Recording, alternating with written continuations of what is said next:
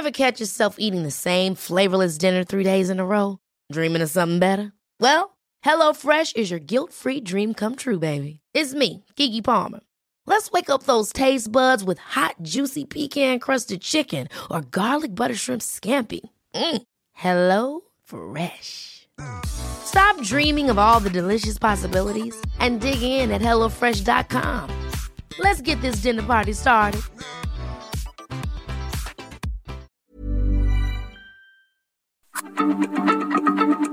Heraldo Radio, la H se lee, se comparte, se ve y ahora también se escucha.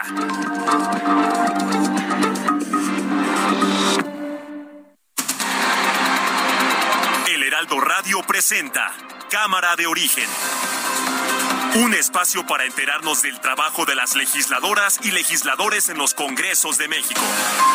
En Cámara de Origen tiene la palabra Carlos Zúñiga Pérez.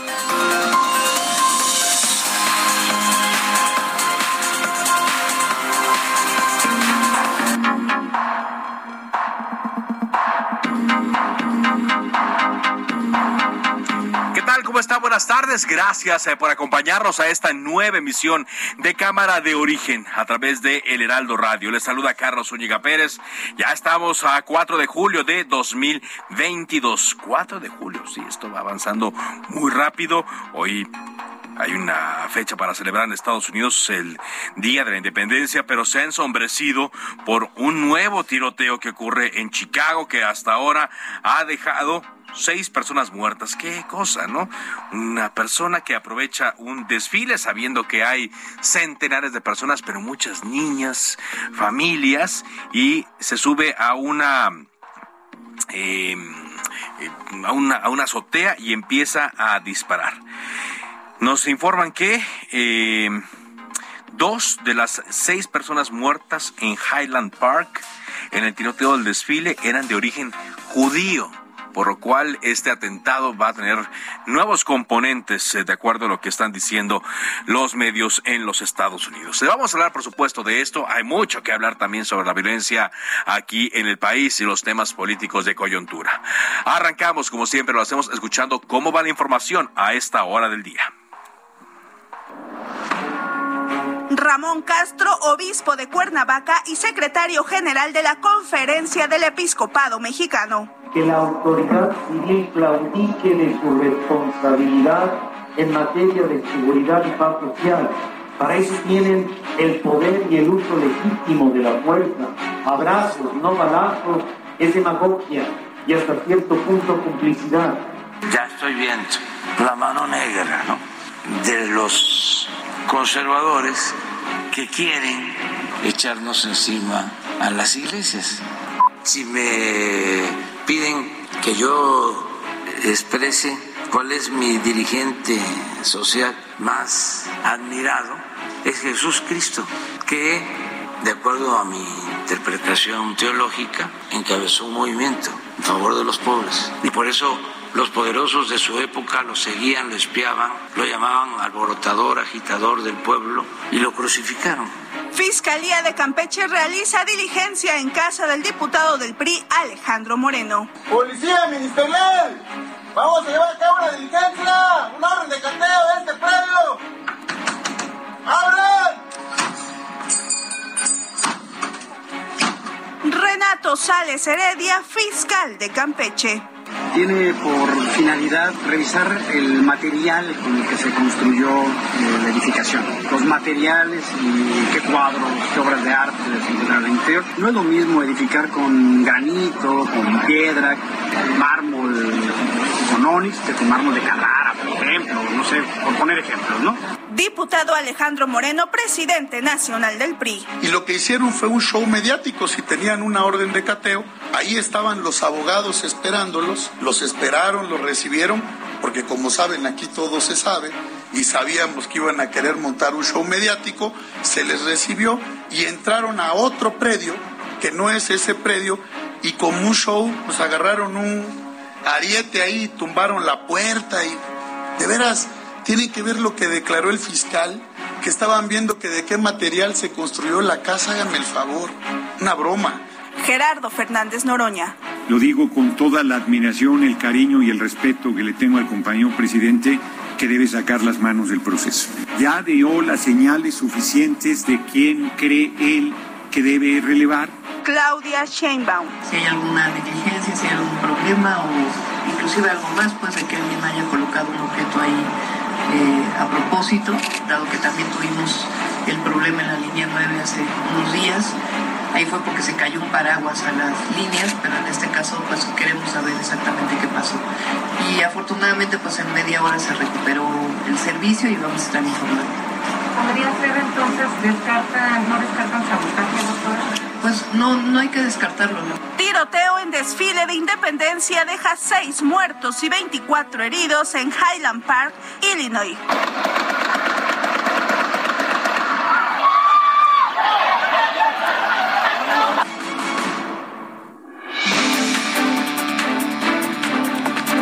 Tenemos más de la información del día. Hoy el presidente López Obrador adelantó que en noviembre México va a organizar una cumbre en donde estará el presidente de Estados Unidos Joe Biden y el primer ministro de Canadá Justin Trudeau para hablar de los avances del tratado comercial. No dijo en dónde sería, simplemente adelantó que se está organizando para esa fecha, el penúltimo mes del año. El secretario de Gobernación, Adán Augusto López Hernández, dio positivo a una prueba de COVID-19, por lo que continuará con sus actividades como titular a distancia. Ya los, las corcholatas, ¿no? Las municipales ya se contagiaron todas de COVID-19. Primero fue Claudia Sheinbaum, luego Marcelo Ebrard y ahora el titular de Gobernación, Adán Augusto López Hernández. Por cierto, la jefa de gobierno Claudia Sheinbaum confirmó que se van a realizar estudios estructurales en el edificio que se encuentra en las calles de Luis Moya y e Independencia en el centro, donde este fin de semana hubo una explosión, Mazo por la fuga de gas. Este es un edificio eh, muy socorrido por quienes, eh, vaya, muy socorrido donde viven muchas personas que trabajan en los alrededores de la Alameda y se va a revisar si no quedó comprometida la estructura luego de esta fuerte sacudida. Siete personas fueron asesinadas en una vivienda en el municipio de Boca del Río, en Veracruz. Todas pertenecían a una familia propietaria de eh, varias eh, carnicerías. La Fiscalía del Estado de Veracruz está llevando a cabo las investigaciones. Dicen que tienen varias líneas, aunque no indicaron cuántas, eh, ni, sobre a qué se, se, referían. Sin embargo, pues es un hecho que la violencia sigue presentándose en el Estado de Veracruz. Son las 4 de la tarde con 7 minutos. Julio, Julio. Mi amor, qué padre que vamos a ser papás. Y lo más padre es que llegue el 3x2 en pañales, ropa y todo el mundo del bebé. Y además 3x2 en protección femenina, incontinencia, bloqueadores y bronceadores. Con Julio lo regalado te llega. Solo en Soriana. A julio 4. Aplican restricciones.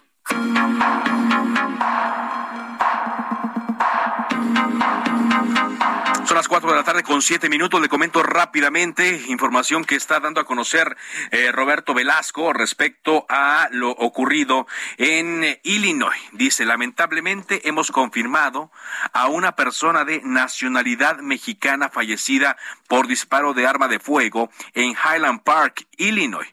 Roberto Velasco Álvarez es el jefe de la Unidad para América del Norte de la Secretaría de Relaciones Exteriores. También continúa este tuit que colocó a las 3 con 57. Nuestras sinceras condolencias a todas las personas que perdieron la vida en este atentado. Asimismo informa, hay dos heridos de origen mexicano. En coordinación con el canciller Marcelo Ebrard, seguimos en contacto con las autoridades locales, el Consulado de México en Chicago y su titular, en este caso es Reina Torres, dice eh, Roberto Velázquez, están en contacto con familiares de las víctimas, quienes contarán con todo el apoyo de la Secretaría de Relaciones Exteriores. Entonces se confirma una persona mexicana ha fallecido en este tiroteo que eh, se dio hoy minutos después de que comenzó el desfile en la zona de Highland Park que se encuentra al norte de eh, Chicago. Y de acuerdo a las fuentes de Estados Unidos dos serían de origen judío uno de origen mexicano y habrá que ver el origen de las otras personas que fueron masacradas durante este atentado. Qué, qué cosa. Son las cuatro de la tarde con nueve minutos. Vamos a ir con eh, la programación que tenemos para hoy en Cámara de Origen. Hay muchos temas en torno al metro de la Ciudad de México. Al rato hablamos de lo que pasó en la línea 2 hoy, un cortocircuito, donde ya se presentó una denuncia por sabotaje. Pero también sabemos que un juez de la Ciudad de México ordenó a la Fiscalía citar a Florencia Serranía, exdirectora del Sistema de Transporte Colectivo, para que declare en torno a la tragedia de la línea 12 ocurrida el 3 de mayo de 2021, en la cual murieron 26 personas y más de 100 resultaron heridas. También deberán comparecer otros exdirectores del metro como Joel Ortega y nos dicen que Jorge Gaviño, a quien tenemos en la línea telefónica. ¿Qué tal, diputado? ¿Cómo le va? Carlos, qué gusto saludarte y también al auditorio. Eh, díganos si es correcto esta información que acabamos de dar a conocer. Si fue citado o apenas se, se, se nombró a Jorge Gaviño para que acudiera como exdirector. Bueno, esto es lo que he leído en los medios de comunicación, eh, pero desde luego yo estoy puesto para, como lo he señalado desde, desde hace ya muchos meses, estoy dispuesto a comparecer ante cualquier autoridad que me requiera para dar a conocer eh, pues eh, lo que tenga yo que aportar. no tendremos ningún empacho en asistir a cualquier citatorio de la autoridad correspondiente. Ok, entonces, pero todavía no, no recibe ningún citatorio de manera oficial. No, eh, solamente me he enterado por los medios de comunicación. Muy bien. Eh, ¿qué, ¿Qué podrían eh, estar averiguando o qué, qué podrían preguntarle a usted en su calidad de director del metro, Jorge?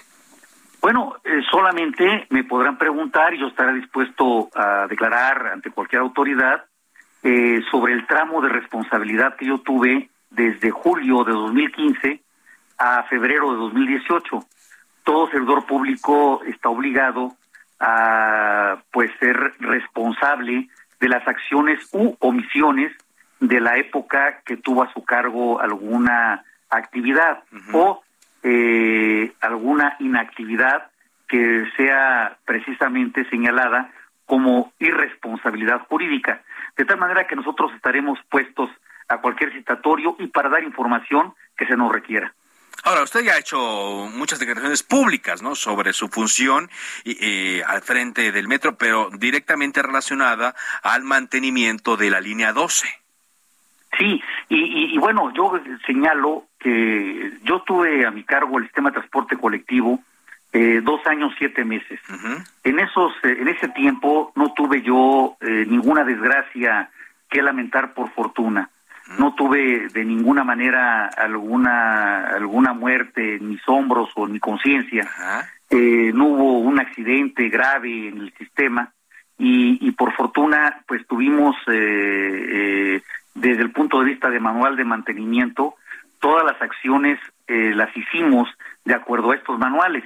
De tal manera que yo estoy dispuesto eh, y, y, y los eh, servidores públicos que me acompañaron en esa alta responsabilidad también están dispuestos a declarar, a comparecer, a entregar documentos.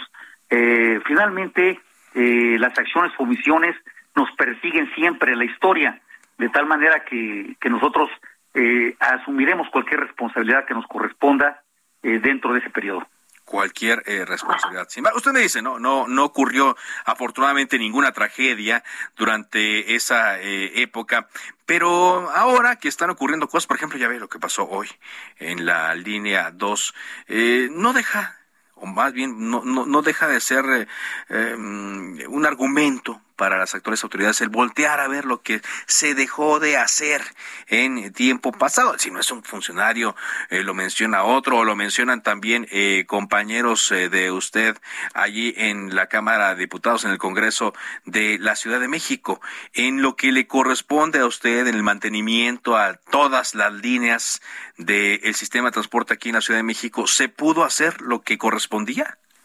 Claro, nosotros no solamente este, pudimos hacer, sino lo hicimos. Nosotros estuvimos eh, dando el mantenimiento de acuerdo a los manuales, de acuerdo a las necesidades.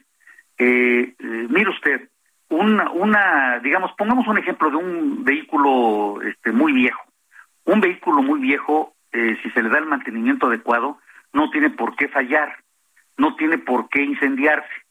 Gastará más energía, gastará más gasolina, quizá contaminará más, será muy caro el mantenimiento, pero no tiene por qué fallar, siempre y cuando se le dé el mantenimiento adecuado.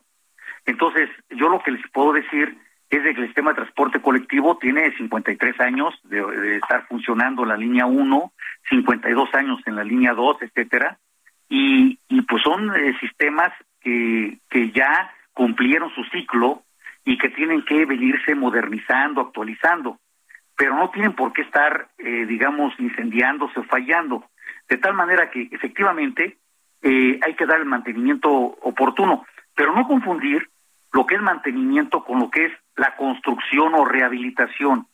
En la línea 12, por ejemplo, y hay que decirlo muy claro, la línea 12 que se colapsó no tenía por qué colapsarse ni siquiera por falta de mantenimiento.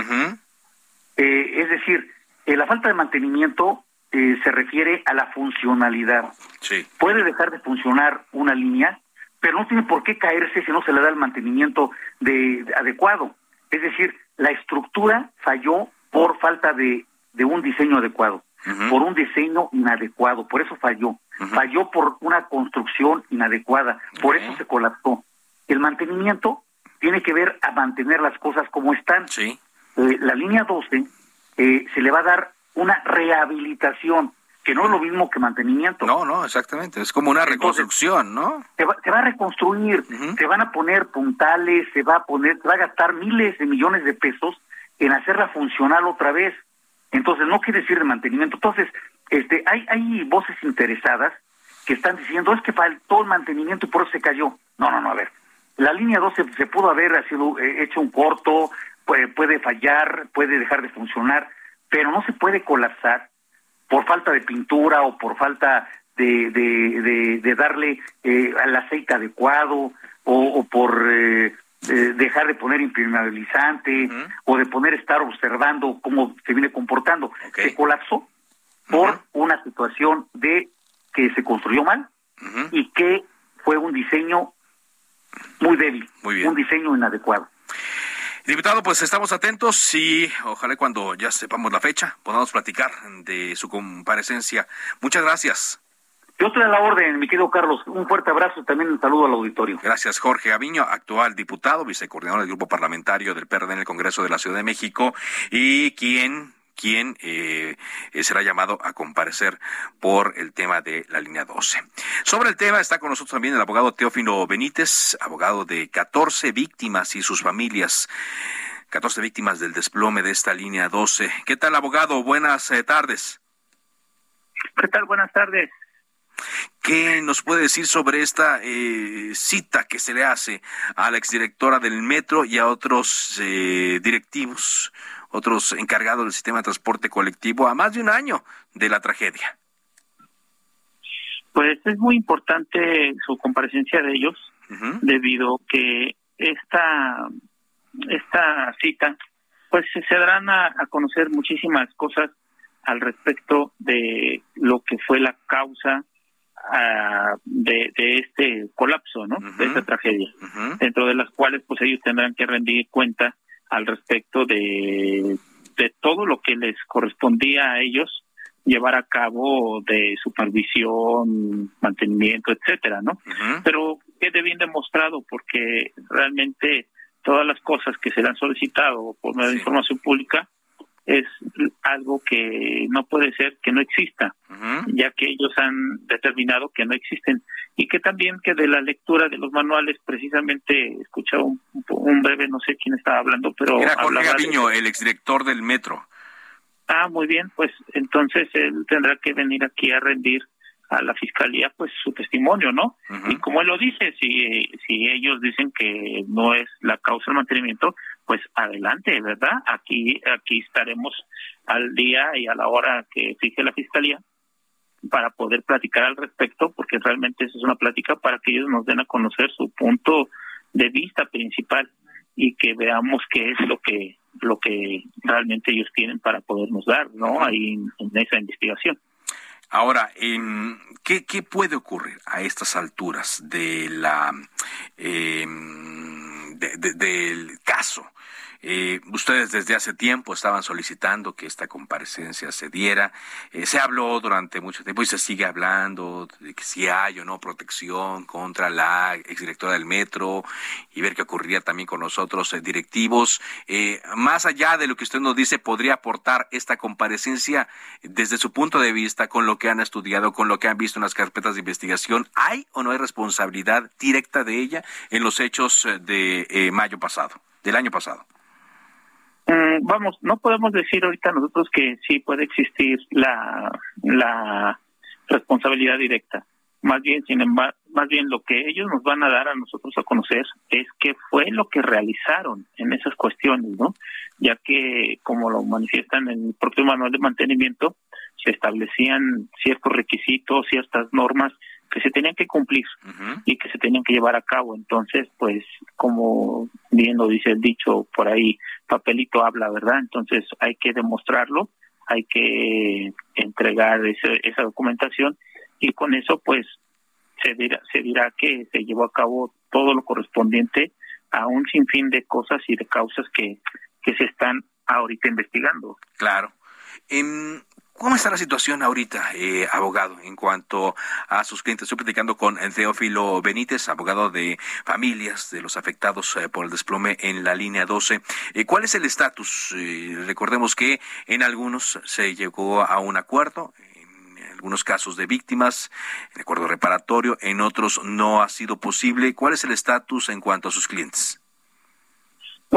No son mis clientes, en realidad no los veo como tal porque no es una ganancia aquí, sino aquí realmente lo que se busca es que la sociedad sea la que gane, la sociedad sea la que quede resguardada o que quede protegida de un acto de repetición de esta magnitud, que realmente es muy complicado que esto pues salga a la luz con una transparencia que debe de ser. Si desde un momento inicial eh, todas las personas que han intervenido ahí como directores, subdirectores, encargados de mantenimiento, de supervisión, etcétera. Todo eso hubiera hubiera sido más corto este camino, ¿no? Todos ellos hubieran declarado lo que era concerniente al asunto y entonces pues no hay no hay molestia alguna, sino por el contrario, eh, todo el mundo puede venir aquí y decir qué es lo que ellos hicieron o, que pretendían hacer y que no les alcanzó el tiempo o cualquier situación. Y eso es lo que nos va a dar a nosotros la luz para esta investigación que realmente no quede impune este este delito y por supuesto también que de las empresas que eh, participaron en la construcción pues que también se lleve a cabo la investigación correspondiente para poder hacer pero pareciera que las empresas, ya, ya, ya, cuando menos Carso, la del señor Slim, ya pareciera que ya fue exonerada, pareciera, ¿no? Pues eso es lo que nosotros estamos haciendo en este trabajo de asesoría jurídica privada, a efecto de que precisamente no quede esto impune, ¿no? De que se le dé seguimiento, de que se investigue correctamente y de que se deslinden las partes que se tengan que deslindar y que precisamente pues esto eh, que las víctimas están haciendo pues sea algo ejemplar para toda la ciudadanía que realmente vean que esto no es perseguir a una persona políticamente, sino todo lo contrario, ¿no? Se busca una transparencia, que, que se vea que aquí no hay corrupción, aquí no hay mano negra de absolutamente nada, y que ellos hacen, hacen esto por precisamente salvo salvaguardar y proteger a la propia ciudadanía para que esto pues no no exista un, un riesgo en un futuro, ¿no? Y si nosotros sabemos que precisamente estas líneas del sistema de transporte colectivo pues ya tienen sus años, pues también sabemos que deben de irse actualizando eh, esas esas líneas y que pues se haga conforme a lo que la propia legislación marca y que no quede ningún cabo suelto por ahí. Muy bien. Muchas gracias, eh, abogado, por esta entrevista. Muy amable.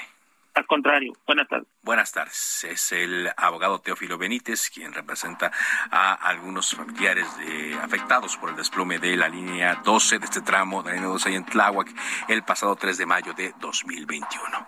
Vamos a ir un corte comercial y regresando actualizaremos eh, toda la información respecto al tiroteo de Highland Park al norte de Chicago, donde lamentablemente hay mexicanos entre las víctimas, muertos, hay dos heridos y también otras noticias del día. Volvemos a Cámara de Origen a través de El Heraldo Radio.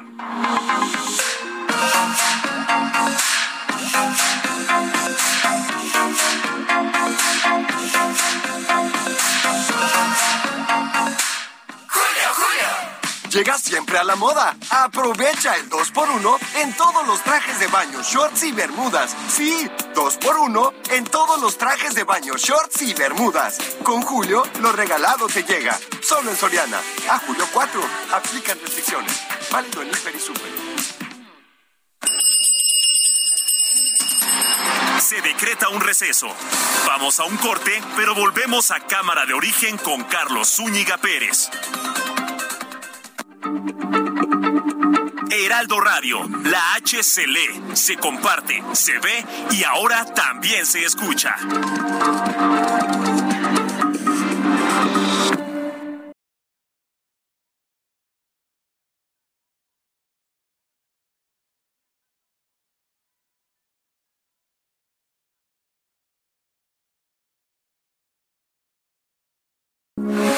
Heraldo Radio, con la H que sí suena y ahora también se escucha. Ever catch yourself eating the same flavorless dinner three days in a row? Dreaming of something better? Well, HelloFresh is your guilt-free dream come true, baby. It's me, Kiki Palmer. Let's wake up those taste buds with hot, juicy pecan-crusted chicken or garlic butter shrimp scampi. Mm. Hello Fresh. Stop dreaming of all the delicious possibilities and dig in at HelloFresh.com. Let's get this dinner party started.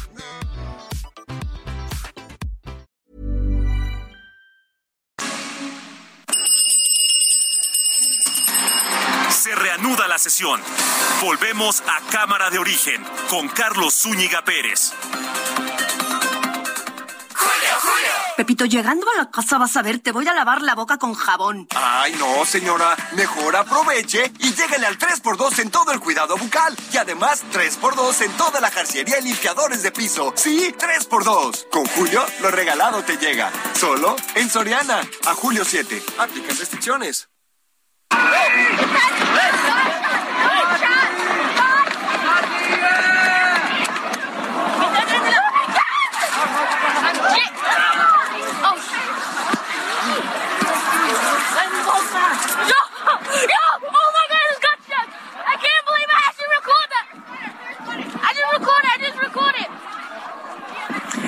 El horror ahora, el susto, el miedo, ya no en una escuela, ya no en un centro comercial, ya no en una discoteca, eh, ya no eh, en algún lugar cerrado como le hemos reportado, ahora en pleno desfile por el aniversario de la independencia de los Estados Unidos. Ocurrió en el estado de Illinois, en Highland Park donde una persona comenzó a disparar aparentemente desde una azotea. Escuche usted los tiros, ¿no? escuche usted los tiros.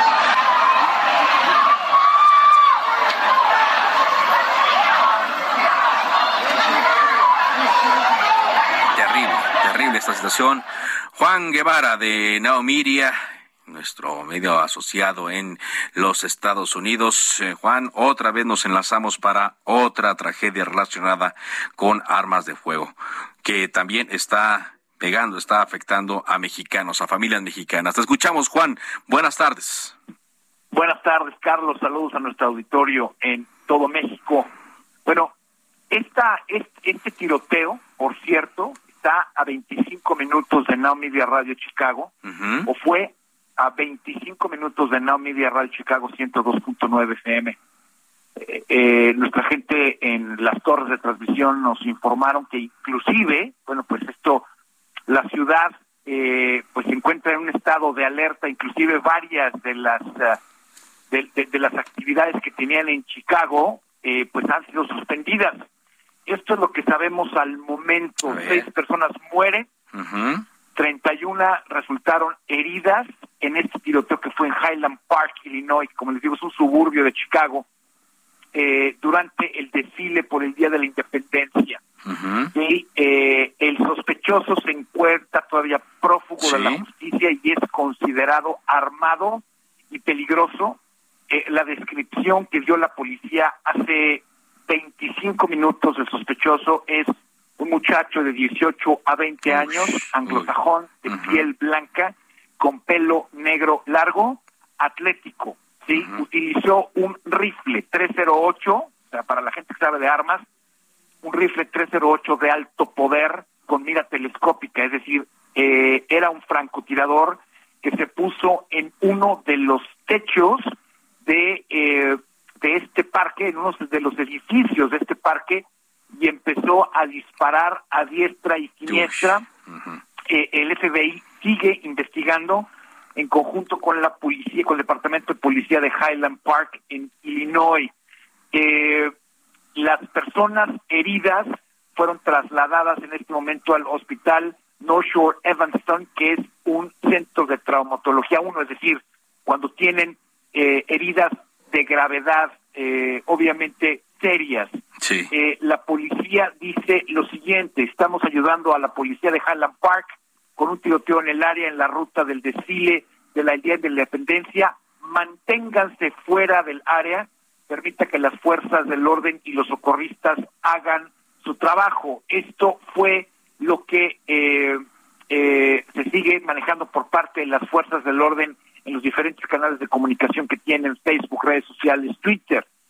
Eh, se encontraban senadores en, en el senadores demócratas se encontraban en este desfile uno de ellos el demócrata J.B. Pritzker quien es el gobernador de Illinois dijo lo siguiente desgraciadamente como sabrán tenemos una situación de atacante activo en Highland Park en su desfile. Se ha informado que se ha habido eh, que ha habido nueve personas en este caso disparadas. Sabemos que ahora son 31. Ahora estoy recibiendo los informes. Creo que es importante que se mantengan fuera del área para que las eh, fuerzas del orden sigan haciendo su trabajo.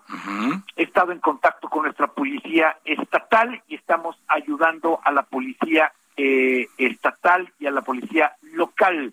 Sí. Esto eh, quiero decirles que, pues, obviamente ha enardecido los ánimos en Chicago. Chicago es eminentemente demócrata, es de donde es el presidente Obama. Sí. Y bueno, eh, están, eh, ellos dicen que está, muchos de los ah, de las personas inmigrantes, inclusive mexicanos, una gran comunidad de mexicanos vive en, en, en Chicago, en Illinois, en esta parte de Illinois pues están gritando que esto es suficiente. El representante estatal Bob Bogran del Distrito 58 dice que hay múltiples heridos y bueno, pues esto sigue siendo, Carlos, una noticia en desarrollo. Obviamente, y lo dijimos en la mañana, curiosamente me tocó hacer un reporte para Sergio Lupito en la mañana, a eso de las 9.30 de la mañana, y les decía el noticiero con Sergio Lupita que eh, en estas fechas Estados Unidos en general tiene una, una alerta máxima por posibles tiroteos, porque ya habíamos escuchado algo de que nos platicaban algunos departamentos de la policía que, bueno,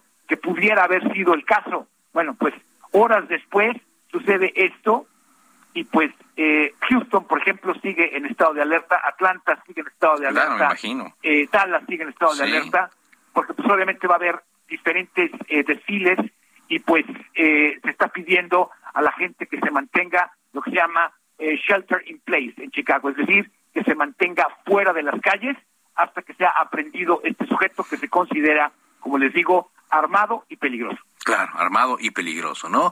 Pues armado y peligroso porque seguramente lo planeó, sabiendo que iba a haber muchísimas personas de eh, múltiples eh, orígenes, de múltiples razas, eh, niños, gente indefensa, gente que no iba a poder defenderse, así como lo ha visto seguramente en otros acontecimientos de la misma naturaleza, en videojuegos, en películas. Bueno, no quiero echar aquí declaraciones que se puedan interpretar como responsabilidades, pero como decíamos, ya ya también está eh, esto afectando a familias mexicanas, de acuerdo a lo que informan en la Cancillería. Eh, entre los muertos hay uno de origen mexicano y se informa que eh, hay dos lesionados y nos dicen todos los reportes que estamos viendo desde Estados Unidos es que están de gravedad estaba viendo aquí un, último dato que llegaba, el cual comentaba Juan que el, de 25 heridos, de las 26 personas que están en hospitales, 25 son por herida de bala. Algunos seguramente fue por alguna caída o, o porque lo pisaron, ¿no? Y también la policía informó que cinco adultos fallecieron de forma inmediata en el lugar y uno falleció en el hospital. Es decir, la persona estaba preparada para causar un daño de un daño considerable a las personas, matarlas pues directamente. Bueno, Carlos, consiste lo siguiente, nada más para que tengan una idea nuestra audiencia en México de la gravedad de este asunto. El, encontraron el rifle 308 con mira telescópica, estaba montado en un tripié. No, bueno. O sea, para que se den, imagínense un, un edificio de unos cinco pisos en una de estas calles cerca de Highland Park. Eh, y bueno, pues este sujeto estaba en el techo, prácticamente en la azotea de uno de estos edificios, con un rifle 308 que para la gente que se tenga una idea, es una bala más o menos de unos 20 centímetros de largo, ¿sí? Eh, 20 centímetros de largo, ¿sí? Con un casquete de más o menos unos 10, montado en un tripié, o sea, con mira telescópica. Entonces, vaya, para, darse, para darles una idea de lo grave que está esto y para darles un dato nada más antes de, me permite de cerrar este reporte, con este tiroteo, con este tiroteo que estamos viendo en los Estados Unidos, estamos promediando 11 tiroteos en lo que va del, al, día, en lo que va en el 2022. Este es el año en donde los tiroteos han llegado a un nivel récord. Claro. Entonces, eh, simplemente, y una cosa rápidamente más, Eh, en México deberíamos de aprender de este tipo de circunstancias esas declaraciones que hemos escuchado de algunos este, políticos en México, ya que darle a la gente armas para defenderse contra los delincuentes en México. Bueno, esto es lo que pasa en Estados pues Unidos cuando armas a un país y le das a un muchacho de 18 años la posibilidad de comprar un arma de alto poder. Ojalá que los políticos mexicanos entiendan. Pues ojalá. Gracias, muchas gracias, Juan. Estamos a la orden. Muchas gracias a ustedes. Hasta luego. Vamos a actualizar la información conforme esté surgiendo. Son las cuatro de la tarde con 40 minutos. Vamos a otras cosas. Eh, la noche del jueves, en el Congreso del Estado de Tamaulipas, la diputada local de Morena, Magali de Anda, rompió la urna de cristal donde se depositaban los votos para elegir a la Comisión Permanente del Congreso de Tamaulipas e hirió a la legisladora panista Leticia Vargas. Todo ocurrió cuando, en las imágenes que vimos muchos, la diputada Magali de Anda rompió rompió su voto y lo depositó en la urna, la cual se la quería arrancar también a la presidenta de la mesa directiva, Imelda San Miguel. Hubo un porcejeo donde pues se rompió la urna, era una tipo pecera de cristal y la diputada panista Leticia Vargas estaba acercando al lugar y uno de los vidrios alcanzó a herirla en la cara. Se tiró al suelo y más tarde me apareció con una, bueno, eh, apareció una fotografía de ella con un parche en el ojo eh, derecho. Vamos a escuchar eh, lo que ocurrió ese día.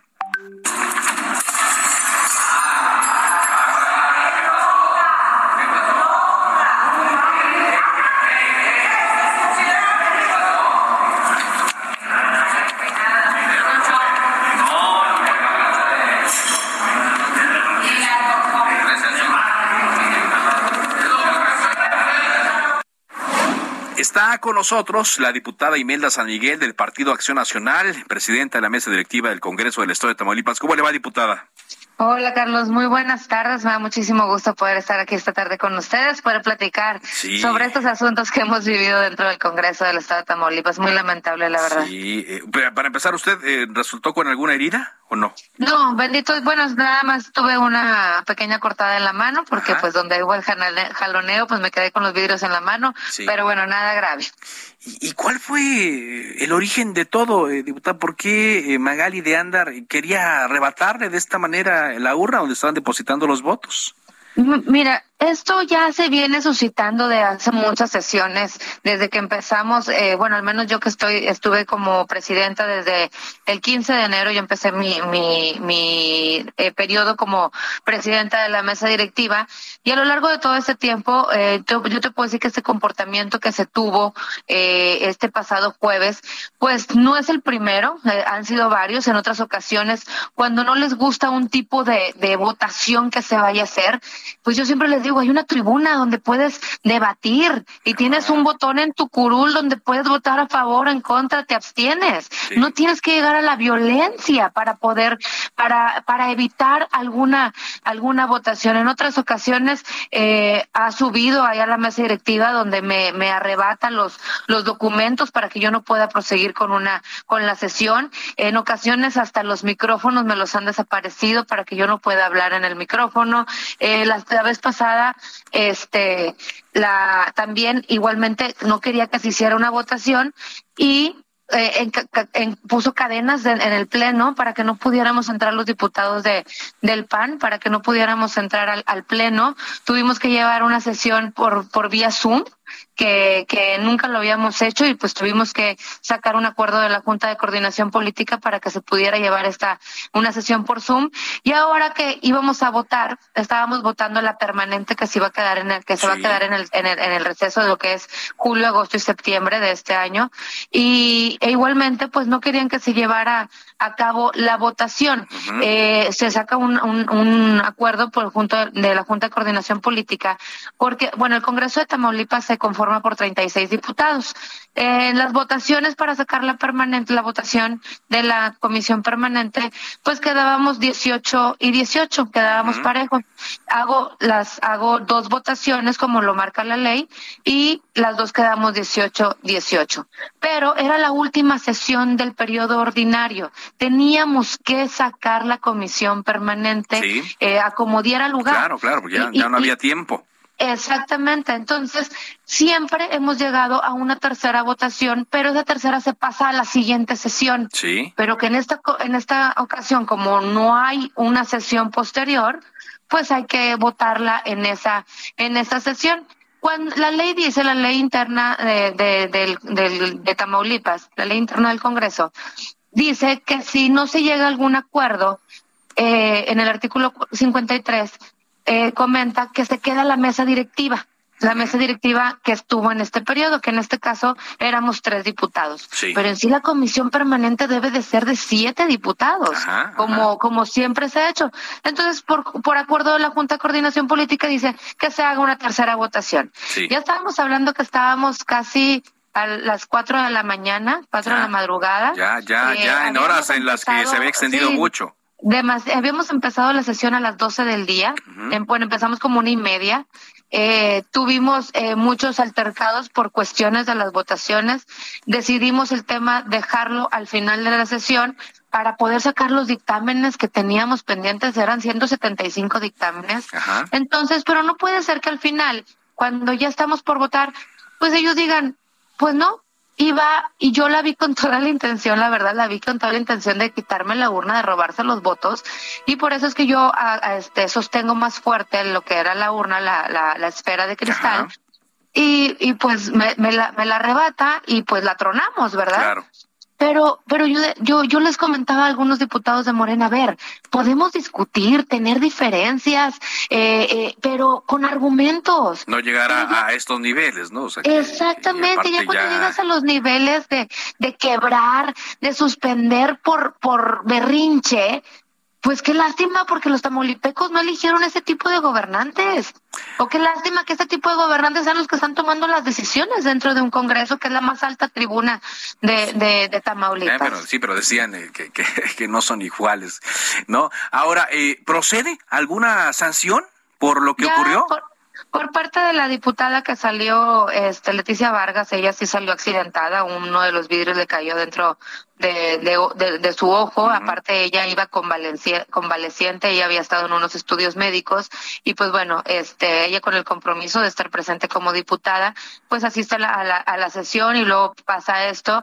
Eh, por parte de la diputada Leticia Vargas ya se metió una denuncia directamente a la diputada Magali de Andar. Igualmente yo lo, yo lo he hecho en otras ocasiones, lo vamos a seguir haciendo, pero ya está, ya se implementó también una iniciativa donde se han o castigados los diputados que tengan este tipo de, de, de comportamientos dentro del dentro del Congreso, porque como les comento, no es la primera vez. Eh, la vez pasada pusieron una lona de clausurado. A ver, los diputados no somos quienes para clausurar un pleno, nada más porque no te gustan las votaciones que se vayan a llevar en el Congreso. Otro de sus enojos, que por eso también hicieron eso, es que ellos pensaban que a las 12 de la noche se terminaba la sesión. Pues que porque pues era la última. A ver, el, el, reloj legislativo no para hasta que terminas. Hasta que se acaban los asuntos, ¿no? Exactamente. Entonces, eh, el primer, ahora sí que te puedo, les puedo decir así coloquialmente, el primer round que me aventé, pues fue porque querían que a las 12 en punto de la, de la noche terminara yo la sesión. Y, y aparte ellos querían continuar con, o sea, ellos eh, eh, trataron de detener la sesión para llegar a las 12 de la noche y que no se votaran los asuntos. Yo les dije, pues nos iremos de aquí a las tácticas dilatorias, ¿no? Exactamente. Entonces, muy lamentable. Yo he pedido una, una disculpa pública a todos los tamaulipecos por este tipo de, de, situaciones, pero decirles que seguiremos firmes, fuertes, eh, defendiendo, defendiendo eh, lo, a los tamaulipecos, porque para eso estamos en, en el Congreso. Y que pues este tipo de comportamientos nos sigan sucediendo.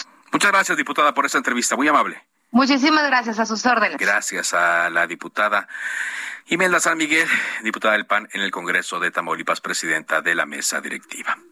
Son las eh, cuatro de la tarde con 49 eh, minutos y como todos los lunes saludamos aquí en Cámara de Origen a la diputada del Partido Revolucionario Institucional, Ana Lilia Herrera. ¿Cómo estás, Ana Lilia? Muy buenas tardes. Carlos, muy buenas tardes. Gracias, un gusto en saludarte. ¿De qué nos platicas esta semana? Gracias, Carlos. Oye, pues el tema de todos los días son las vacunas para los para la niñez mexicana. Quiero platicarles que un punto de acuerdo que presenté en la comisión permanente fue aprobado por todos los grupos parlamentarios y agradezco que esta preocupación de padres y madres pues haya sido ya vista en el Congreso. Presenté este acuerdo en relación a la vacuna Abdalá, que en algún momento el gobierno federal dijo que sería parte de la estrategia de vacunación. Es una noticia que generó gran preocupación en padres y madres de familia, pues no es una vacuna que tenga toda la certificación de la Organización Mundial de la Salud y en muchos otros países no ha sido aprobada por las autoridades sanitarias. Así que existen dudas sobre la seguridad, la eficacia y la calidad de esta vacuna y su aplicación en nuestras niñas y niños. El punto de acuerdo que presenté exige a la Secretaría de Salud y a la COFEPRIS información sobre esta eficacia, y los posibles riesgos de la vacuna Abdalá que sería aplicada en niñas y niños de dos años en adelante. Necesitamos certeza de que esta vacuna no tendrá ninguna consecuencia para la salud de nuestros pequeños. Creo que debemos exigir, tratándose de ellos, toda la transparencia e información necesaria que garantice su seguridad. No es admisible que con la niñez podamos experimentar. Necesitamos garantía. Anti, exactamente, ¿no? Ya a estas alturas de la pandemia, pues ya debe haber muchos estudios, ¿no? Ya debe haber muchas certificaciones para que un medicamento que se suministre, pues eh, tenga lo adecuado para no perjudicar a las personas. En este caso, los niños. Exactamente. Y además se nos junta esta, esta aprobación del punto de acuerdo que presenté con la resolución de la Suprema Corte de Justicia que invalida la impugnación que hizo el propio gobierno federal contra los amparos de padres y madres que habían presentado estos amparos para que pues, se vacunaran a sus hijos. Así que hoy es una obligación del Estado mexicano vacunar a la niñez y vacunarlo con la Pfizer, que es la que está en este momento aprobada por la Organización Mundial de la Salud. Muchas gracias, Anarilla. Como siempre, un gusto Gracias, Carlos. Buenas tardes. Ana Lili Herrera, la diputada del Partido Revolucionario Institucional. Hablando del PRI, vámonos hasta el estado de Campeche porque hoy hubo mucha información respecto a un cateo que hubo en una propiedad de Alejandro Moreno, el líder nacional del PRI. Y bueno, pues esto forma parte de las investigaciones que... Eh, la Fiscalía del Estado, a cargo de Renato Sárez, está llevando eh, a cabo. Adelante, Guillermo Officer, corresponsal de Heraldo Media Group en Campeche. Te escuchamos. ¿Qué tal? Buenas tardes, eh, Carlos. Te salido con muy buena, muy buen ánimo desde Campeche. Eh, déjame comentarte que el día de hoy, ahora sí, catearon la casa de Alejandro Moreno Cárdenas a temprana hora de esta mañana del lunes, al menos 30 agentes de la Policía Ministerial realizaron un operativo en los alrededores de la casa del líder nacional del PRI ubicada en el lujoso y exclusivo fraccionamientos y zona residencial Lomas del Pedregal. El fiscal general del Estado, Renato Sales, eh, dio algunos detalles acerca del porqué de estas acciones que tomaron los agentes ministeriales. Vamos a escuchar qué fue lo que comentó Renato Sales Heredia. Este operativo fiscal, por favor.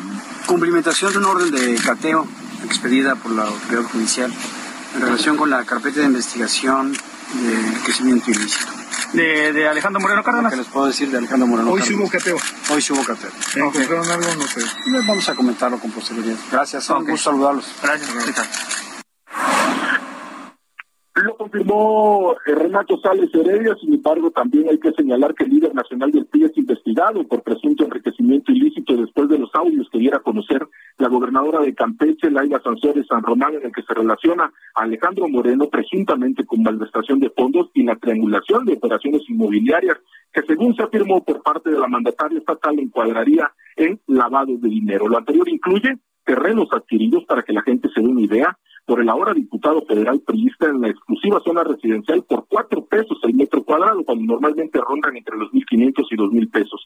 Y también en una zona de playa del municipio de Champotón, aquí en Campeche, por treinta y tres centavos el metro cuadrado. Estamos hablando de un terreno más o menos de 100 hectáreas. Es la polémica que se está viendo en Campeche y es el reporte desde Bien, muchas gracias, gracias Guillermo Officer y ya la gobernadora está anunciando que van a tener más audios que presentar. Sí, hay toda una audioteca que la gobernadora puede presentar en los siguientes días. Ya nos vamos, gracias por habernos acompañado. Nos quedamos eh, con la duda y la inquietud de Fernández Noroña, Gerardo Fernández Noroña, que le reclama al presidente López Obrador que saque las manos del proceso interno de Morena. Lo digo con toda la admiración, el cariño y el respeto que le tengo al compañero presidente que debe sacar las manos del proceso. Ya dio las señales suficientes de quién cree él que debe relevar. Y como no viene Fernando Noroña, seguramente por eso da esta declaración. Gracias por habernos acompañado. Siga la sintonía de El Heraldo Radio enseguida, referente informativo. Por ahora es cuanto. Buenas tardes.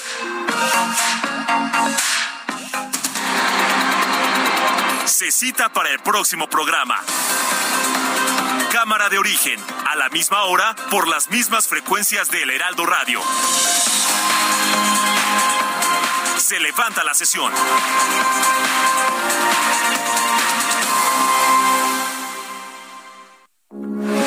Heraldo Radio 98.5 FM, una estación de Heraldo Media Group. Transmitiendo desde Avenida Insurgente Sur 1271, Torre Carrachi, con 100.000 watts de potencia radiada. Heraldo Radio, la H que sí suena y ahora también se escucha.